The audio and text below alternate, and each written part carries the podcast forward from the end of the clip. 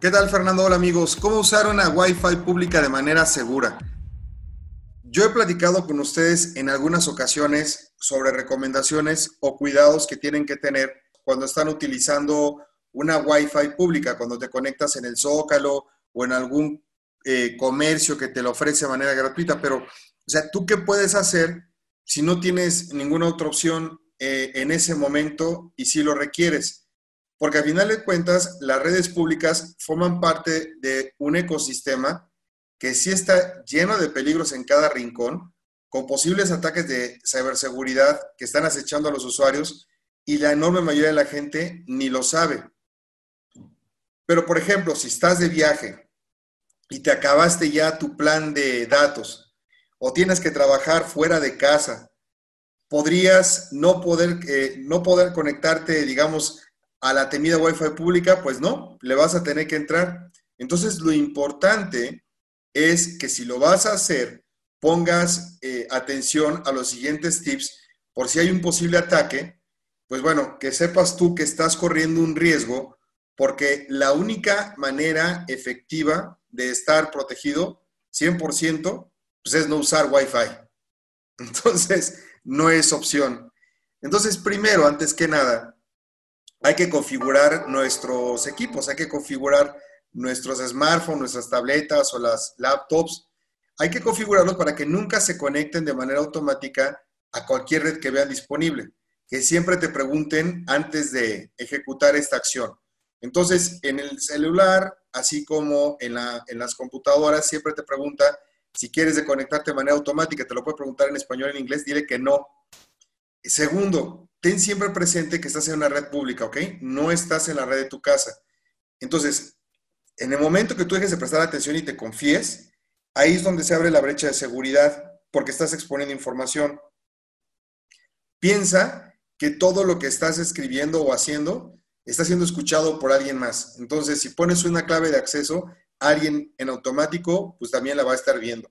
Hay algunas redes públicas que pueden ser más seguras que otras. Por ejemplo, eh, en un hotel o en un, restaurante, como parte de sus servicios, pues ellos cuidan su prestigio y es un servicio que le dan a sus comensales. Entonces, sí existe una posibilidad que ellos no quieran robarte la información por dinero o por quererse quedar con tu información.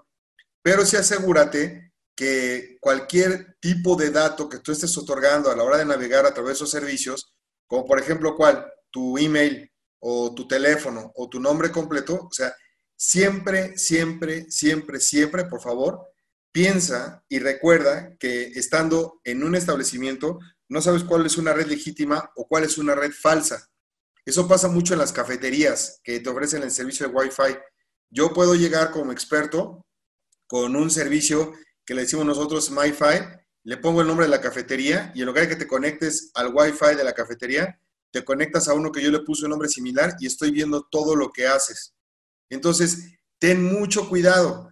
Eh, las ventajas de conectarse a un Wi-Fi pues, están en que te dan promociones en el, en el establecimiento si dejas tu teléfono, tu email, pero acuérdate que hay un precio a, a pagar siempre por estar utilizando esas redes, ¿ok? Siguiente, navega siempre por páginas seguras. Si tú ya escogiste una red pública que te da confianza, pues ten cuidado lo que haces en ella. Es una buena idea que no utilices aplicaciones móviles con información sensible y si hay versiones eh, web de los servicios, es más, de las páginas, ten cuidado. Evita mucho los sitios que parezcan peligrosos o registra, eh, restringe tus visitas de manera que incluyan un, certificado. Es decir, que en la, en la dirección del portal donde tú lo estás visitando o el famoso URL, que siempre inicien con las letras HTTPS. S significa que es seguro porque la información eh, va a viajar en un tubo eh, encriptado. La otra recomendación es que utilices redes VPNs. Eh, estas VPNs se bajan de, la tienda del, App Store o, de, o del Play Store y lo que hacen es que crean una conexión cifrada y segura. Entonces tú puedes navegar por Internet de forma privada y esta aplicación se va a encargar de entubar, de encriptar todos los datos con el servidor con el, cual tú te estás conectando. Ten cuidado con tus cuentas personales, ya te lo dije, porque todo lo que haces en Internet, las páginas que buscas, visitas y demás, etcétera, van a quedar registrados en algún lugar.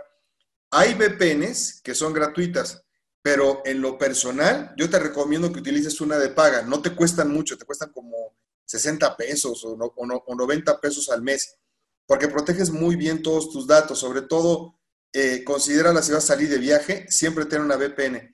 Y por último, recuerda mantener actualizados todos tus dispositivos. Todos los desarrolladores de sistemas operativos como Google con Android o Apple con, con iOS, Microsoft con, Windows, en fin, eh, siempre se la pasan corrigiendo y liberando nuevas versiones para cerrar las brechas de seguridad que encontraron y que no las exploten los ciberdelincuentes no te quedes atrás en las actualizaciones, mucho menos si utilizas una red Wi-Fi que es pública. Recuerda seguirme en medios sociales, me encuentras en Spotify y en el podcast de Apple con el hashtag frecuencia tecnológica. El portal de un servidor para todos ustedes es www.soyfernando.com. En YouTube y en LinkedIn me encuentras como Fernando Thompson. Y en Twitter y en Facebook me encuentras como Cyber Thompson. Nos escuchamos la próxima semana.